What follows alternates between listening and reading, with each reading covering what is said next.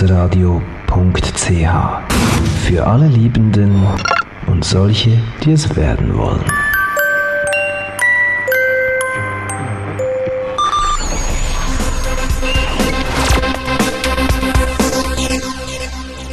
So, zum zweiten Mal hat es mich jetzt nach Luzern in die Schweiz verschlagen. Und wie kann es anders sein? Mein lieber alter Podparadenkollege Roger Levy sitzt mir gegenüber, hat eine Kamera auf mich gerichtet. Die äh, aber noch nicht läuft.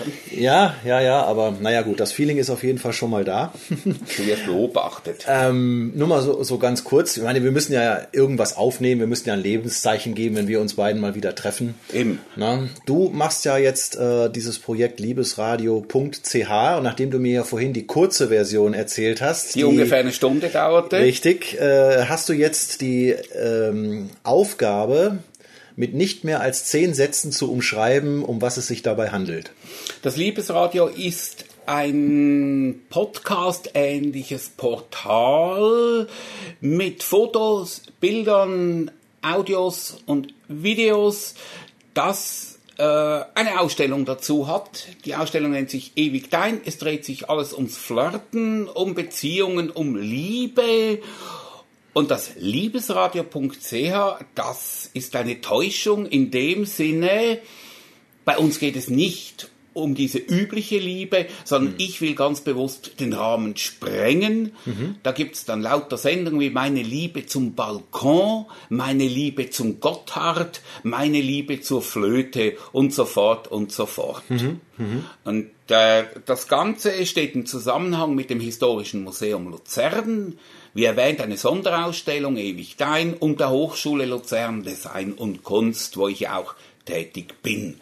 Mhm. Waren das schon zehn Sätze? Ey, so bei acht, neun war ich also auch schon. Ja. Ich dachte, also, du würdest nervös werden. Ja. Nein, nein, nein, nein, nein. Nee, alles gut, alles gut. Aber das ist jetzt nicht so, äh, wie es äh, leicht verstanden werden kann, dass es ein Sender ist. Zurzeit sicher noch nicht. Der nächste Schritt wäre dann allerdings Streaming. Das ist aber erst im Zusammenhang mit der nächsten Ausstellung, sprich nächstes Jahr ab Frühjahr eventuell geplant. Du Wir bist ja in dem, das an. Ja. Du bist ja in, innerhalb dieses Projekts ja auch den Podcast Wurzeln so ein bisschen treu geblieben, denn man kann ja die Beiträge auch per RSS abonnieren. Ne? Das ist so, jawohl. Ja. Da kann man die Beiträge tatsächlich runterladen, automatisch im üblichen Sinn. Ähm, es ist sogar auch bewusst, ich denke nur an Podcast in diesen Zusammenhängen. Hm. Alle meine Freunde und Kunden und so weiter, auch die Schule und die Museen, die denken, wenn die meinen Namen hören, heute an Video. Und wenn man jetzt auf dem Portal schaut, im Blog, äh, sieht man ein einziges Video. Hm ich habe jetzt tatsächlich die Affinität wieder zu Audio gefunden und es funktioniert, es ist hervorragend. Und weißt du, Norman, es gibt ja viel weniger Probleme. Die Leute ja. müssen sich nicht schön machen. Es kommt nicht die Frage, muss ich da was Besonderes anziehen oder sonst irgendwie. Und wenn man dann nur sich selber hört, dann ist das ja nur ein gewisser Prozentsatz. Ja. Wenn man sich dann aber auch noch sieht und das noch im Netz, Zweischneidiges Schwert, ja, ja. Ja, ja. Und so mit Podcast löst sich das ganze Problem eigentlich in Luft auf. Also wir halten fest, der Roger äh, ist nach wie vor in der Materie verankert und du hast jetzt irgendwie ein Attentat auf mich vor. Jawohl, ja. ich habe ein Attentat und jetzt drücke ich mal das berühmte rote Knöpfle und jetzt dürfte der Namen da vorne auch ein rotes Lichtle sehen. Ja, und äh, jetzt muss ich einen kurzen Break machen. Meine Liebe zur Vinylschallplatte. Mein Gast heute, Norman Osthus, extra angefahren aus Deutschland, aus Gütersloh, sechs Stunden Autofahrt durchgefahren, aber das sagen wir ja nicht, vielleicht darf man das ja gar nicht. Du, nur für dich. Norman Ostos, herzlich willkommen. Ja, grüß dich, freut mich hier zu sein.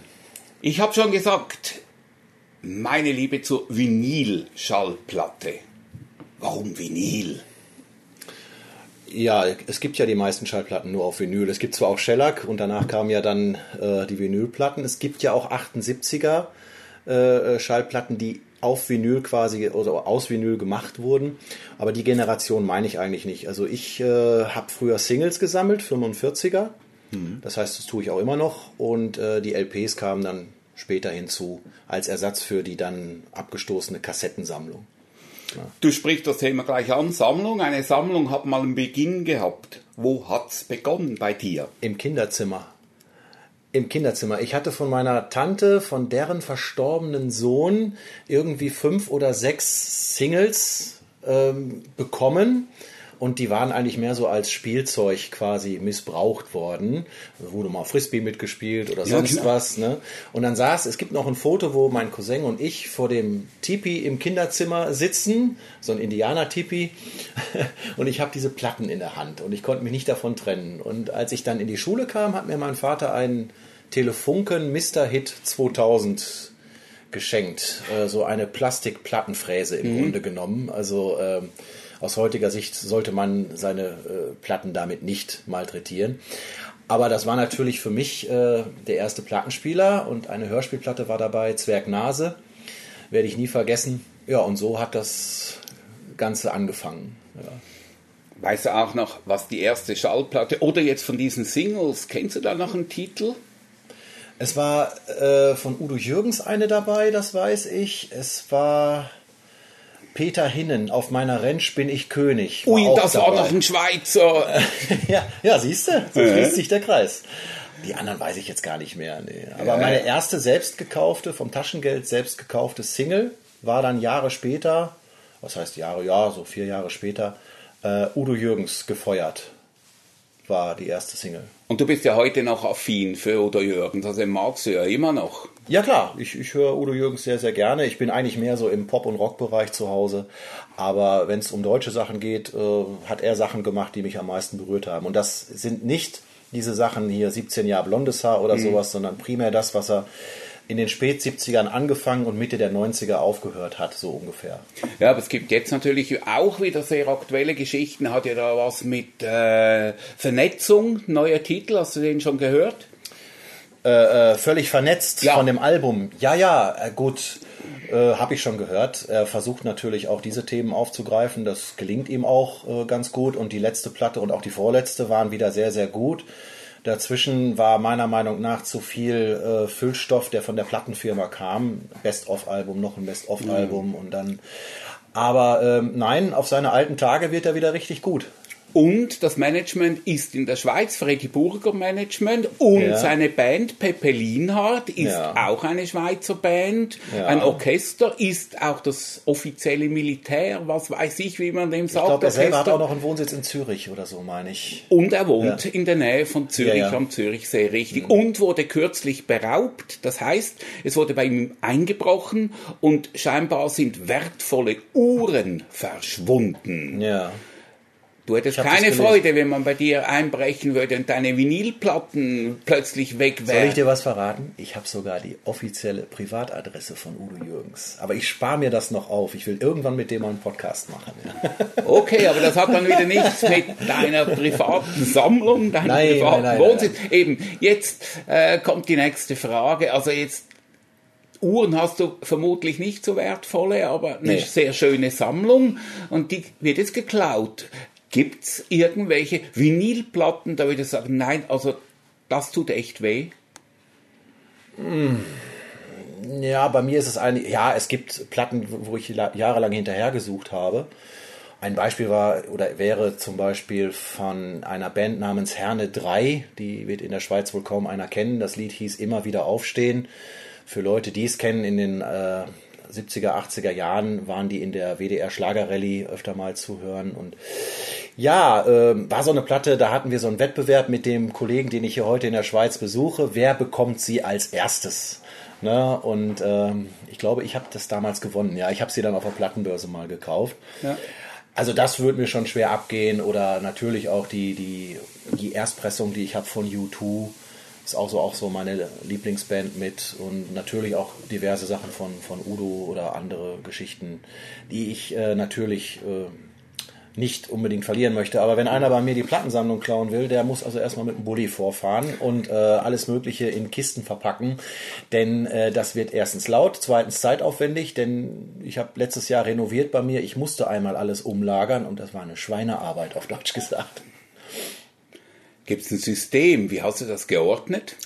Äh, eigentlich ein Schlag ins Gesicht für jeden Plattensammler. Ich habe es stumpf alphabetisch gemacht, äh, weil ich ganz einfach eine Zeit lang auch für andere ähm, Projekte, ich war ja auch mal, habe auch mal DJ gemacht und so, ich musste die Sachen schnell wiederfinden und wollte mich nicht erst durch irgendeine Kategorie, meinetwegen elektronisch äh, mhm. durchwuseln, um irgendeine Kraftwerksingle zu finden. Mhm. Und äh, es ist einfach stumpf alphabetisch geworden, mit dem einzigen Unterschied, äh, Deutsch und Englisch ist getrennt. Mhm. Aber dann jeweils alphabetisch. Jetzt gibt es ja diesen berühmt-berüchtigen Krieg. Die einen sagen, CD ist gar nichts, da fehlt alles. Vinyl ist es. Und wo steht Norman Osthus? Ich stehe zwischen Vergangenheit und äh, Gegenwart, würde ich sagen. Und ich sehe die CD so gesehen nicht mehr als Teil der Gegenwart. Ich sehe die CD, obwohl ich äh, am Anfang auch sehr euphorisch war, als die CD rauskam. Ich habe Schallplatten verschenkt, also LPs, mhm. also es würde mir heute nie im Traum nicht einfallen und habe mir dann die CDs gekauft. Ähm, also ich sehe die CD auf dem absteigenden Ast, ganz klar. Äh, ich habe gestern noch eine Umfrage gesehen, äh, dass also wirklich nur ein kleiner Prozentsatz der Leute, die dort im Publikum saßen, äh, Alben-CDs gekauft haben. Die meisten laden sich mittlerweile runter. Und ich vollziehe derzeit auch den Spagat äh, quasi zwischen Schallplatte, die bei mir erhalten bleiben wird, natürlich. Aber dann alles, was digital ist. Ich habe alle meine CDs eingelesen, mhm. die richtig wichtigen auch unkomprimiert als äh, WAV-Dateien. Und ich habe eine sehr ausgeprägte MP3-Jukebox und da habe ich auch Spaß dran, wenn der über 50.000 Songs da im Shuffleplay spielt und äh, meinetwegen Udo Jürgens direkt nach Nirvana kommt, finde ich wunderbar. Ne, solche Sachen oder irgendwas aus der Popparade sich dazwischen äh, mischt. Und äh, also das ist so. Also die Schallplatten sind nach wie vor ein Steckenpferd. Und äh, die LPs zum Beispiel sind erst Anfang des Jahrzehnts hinzugekommen, äh, weil ich meine Kassettensammlung, also die Sachen, die ich auf Kassetten hatte, die habe ich dann alle so nachgekauft. Mhm. So für ein Euro auf dem Flohmarkt, eine LP, Genesis oder irgendwas. Und das, die LP habe ich früher verschmäht, aber heutzutage finde ich sie super. Mhm. ich habe also keine Kassetten mehr und meine CD-Sammlung wird derzeit absolut ausgedünnt. Ne? Ja. Sodass ich eben halt ein digitales Archiv habe, rechnerbasiert, natürlich auch mit Sicherheitskopien, klar, mhm. und die Schallplatten. Mhm. Es kommt eine neue CD raus, egal von welcher Gruppe. Gehörst du zu denen, die dann gleich mal gucken, gibt es das auch als Vinyl? Ich, nein, äh, tatsächlich nicht. Also es interessiert mich, wenn es sie gibt. Aber ähm, es ist so, ich finde, Schallplatten sind schweineteuer geworden. Mhm. Du kriegst äh, keine aktuelle LP, selbst im Mediamarkt in Gütersloh äh, habe ich mal geschaut, also unter 29 ja. Euro ist da kaum was zu reißen. Ich finde, das ist viel, viel Geld. Klar, das sind kleine Auflagen, das sind kleine Presswerke, die müssen auch irgendwie zusehen, dass sie ihr Geld wieder reinspielen. Aber ich bin auch zum Beispiel nie auf Plattenbörsen gegangen mit der Intention, ich kaufe mir jetzt für 100 Euro das weiße Album der Beatles in der Originalpressung. Ja. Ich bin immer ein Flohmarktgänger äh, gewesen und habe mich durch die Kisten gewühlt und habe mich gefreut, wenn ich für 2 Euro eine neuwertige Pink Floyd Platte gekriegt mhm. habe. Und wenn ich eben halt Revolver von den Beatles noch nicht als originale Vinyl habe, was tatsächlich der Fall ist, ähm, dann stört mich das aber auch nicht. Und dann renne ich jetzt auch nicht los und gebe einem Heiden Geld aus, nur um diese Platte zu kriegen. Vielleicht gibt es einen Zuhörer, eine Zuhörerin, die Revolver in der Originalpressung mit dem schönen Schwarz-Weiß-Umschlag, das war von Klaus Vormann, glaube ich, gezeichnet. Ja. Genau. Und er hat jetzt äh, die aktuelle CD von Fool's Garden gemacht. Das, oh. äh, Who is Joe King? Oder John King? Joe King? John King? Auf jeden Fall das äh, Cover von Fool's Garden hat er auch gezeichnet. Ja, und dank den Beatles 50 Jahre ist er jetzt ja. natürlich wieder stark in den Vordergrund getreten. Ja. Äh, das heißt, man eigentlich wollte er ja gar nichts mehr sagen, man hat ihn hervorgeholt, richtig durchgehend ausgepackt und sogar im Schweizer Radio ist er dann gekommen und in einer Sendung 50 Jahre Beatles musste er Auskunft geben, das x-te Mal dasselbe ja. und die Frauen und die Musik und überhaupt. So, du hast mir vorher jetzt eine Frage vorweggenommen. Wer ja sammelt, der pflegt das Ganze und du hast eben erwähnt, Flohmarkt zum Beispiel, das sind deine Quellen. Ja, also ich bin auch keiner, der losfährt aufgrund irgendeiner Annonce in der Zeitung, wo dann jemand sagt, habe 500 Platten zu verkaufen mhm. oder was und kaufe mir da eine ganze Sammlung, weil das ist mir viel zu viel Arbeit. Mhm. Die alle zu sichten, die alle zu spielen, mhm. Plastikhüllen dafür zu bestellen. Ich packe die Cover immer noch in, in Plastikhüllen. Und nee, möchte ich gar nicht. Ich kaufe mal lieber hier zwei, da drei oder auch mal zehn oder vielleicht auch mal nur eine. Und es gibt auch Flohmärkte, die ich besuche und komme ohne irgendwas wieder. Ähm, also ich bin da jetzt nicht so, so der akribische Sammler, sage ich jetzt mal, ne? der sich die Sachen stürzt. Meine Liebe zu Vinyl, Schallplatte, Norman Osthus, mein Gast. Immer am Ende der Sendungen kommt die gleiche Frage. Irgendein Zuhörer, eine Zuhörerin, die sagt jetzt, oh, ich möchte das eigentlich auch. Was würdest du jetzt empfehlen? Wie soll jemand starten, wenn er Vinyl-Schallplatten sammeln möchte? Wie soll er vorgehen? Zum einen sollte er sich nicht von diesen unter 100 Euro Mediamarkt oder sonstige Angebote blenden lassen, wo irgendwelche Roadstar-Plattenspieler mit USB-Anschluss angeboten werden. Das sind die allerschlimmsten Plattenfräsen, sage ich mal. Erstmal im vielleicht im, im, bei den Verwandten nachfragen, vielleicht hat ja jemand noch einen schönen Plattenspieler im Keller stehen, schöne altes Modell von Technics oder sowas, also was, was Gutes. Da kriegt man auch heutzutage über Ebay noch Nadeln für und Zubehör mhm. für und wenn es ein direktgetriebener ist, dann braucht man sich auch keine Sorgen machen, dass eventuell ein Antriebsriemen ausgeleiert ist.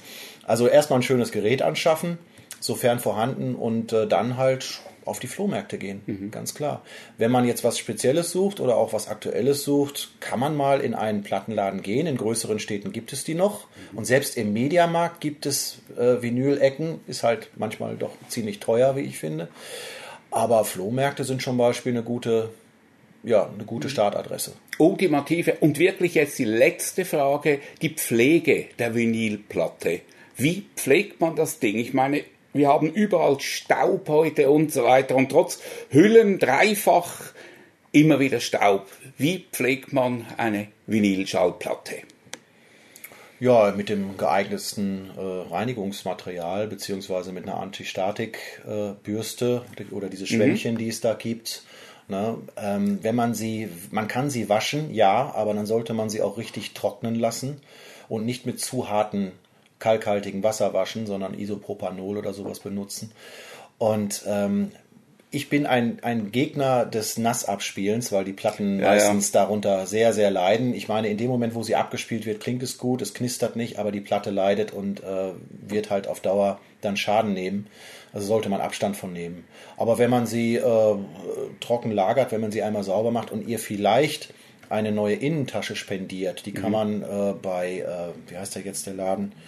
Ach, fällt mir jetzt nicht ein. Ist ja egal. Auf jeden Fall kann man das auch online bestellen in größeren Mengen.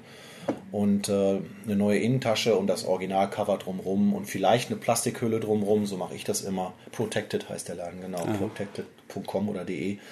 Äh, dann hat man schon viel erreicht, um die Platten äh, lange leben zu lassen. Und länger leben als CDs, das tun sie auf alle Fälle. Da liegt der Beweis mittlerweile vor, wenn ich ja. da an die Berichte denke, ausgefranste CDs und andere Geschichten. Ja. Herzlichen Dank für deinen Besuch und vor allem natürlich auch für die wertvollen Informationen zu einem würde ich mal sagen, so wie ich dich doch schon ein paar Jährchen kenne, wertvollen Lebensabschnitt, der doch schon einige Jahre dauert. Ja, ja, ja, das stimmt. Und ich meine, ich bin ja hier in der passenden Atmosphäre, wenn ich mich hier so umschaue. Hier steht ja auch so einiges an Vinyl rum und äh, ja, und Keith Haring und Andy Warhol und Disney und, und, und, und herzlichen Dank für deinen Besuch. Bis bald. Tschüss. Ja, das war jetzt der Teil. Jetzt hast du ja im Grunde genommen, wenn ich hier so auf die Uhr gucke, 1936 hast du ja eigentlich schon eine ganze Folge jetzt hier auch mit bestritten. Weißt du, was wir daraus machen? Das lassen wir einfach so. Das lassen wir so, und das, das will ich dann auch sagen. Jetzt gibt es einfach so einen doppelten Abschied. Ja. Genau, das wir wird dann der Normcast 200, wie weit bin ich denn? 13 wird das 13, dann. oh, eine 13, das ist immer gut. Und dann am Freitag rauslassen, oder? Am zweiten Freitag des Monats, den 13. Jetzt musst du halt suchen im Kalender. Ach, das ist alles viel zu kompliziert. Ich, wenn ich nach Hause komme, wird das überspielt und dann machen wir das. Naja, das ist doch wunderbar. Okay. Im nächsten Jahr sehen wir uns wieder, oder? Ja, bestimmt, ja, ja, ja, ja, ja, ja. Es geht gar nicht anders, sonst fallen wir aus dem Rhythmus und das ist nicht Nee, gesund, das, das, das mögen wir so nicht. Das, das machen wir dann nicht. nicht nee, nee. Roger, vielen Dank. Ich danke dir. Bis bald. Ja, ja, auf alle Fälle. Äh, Moment. Was? Es ist gut. Bleibt dabei. Ciao, Ciao zusammen.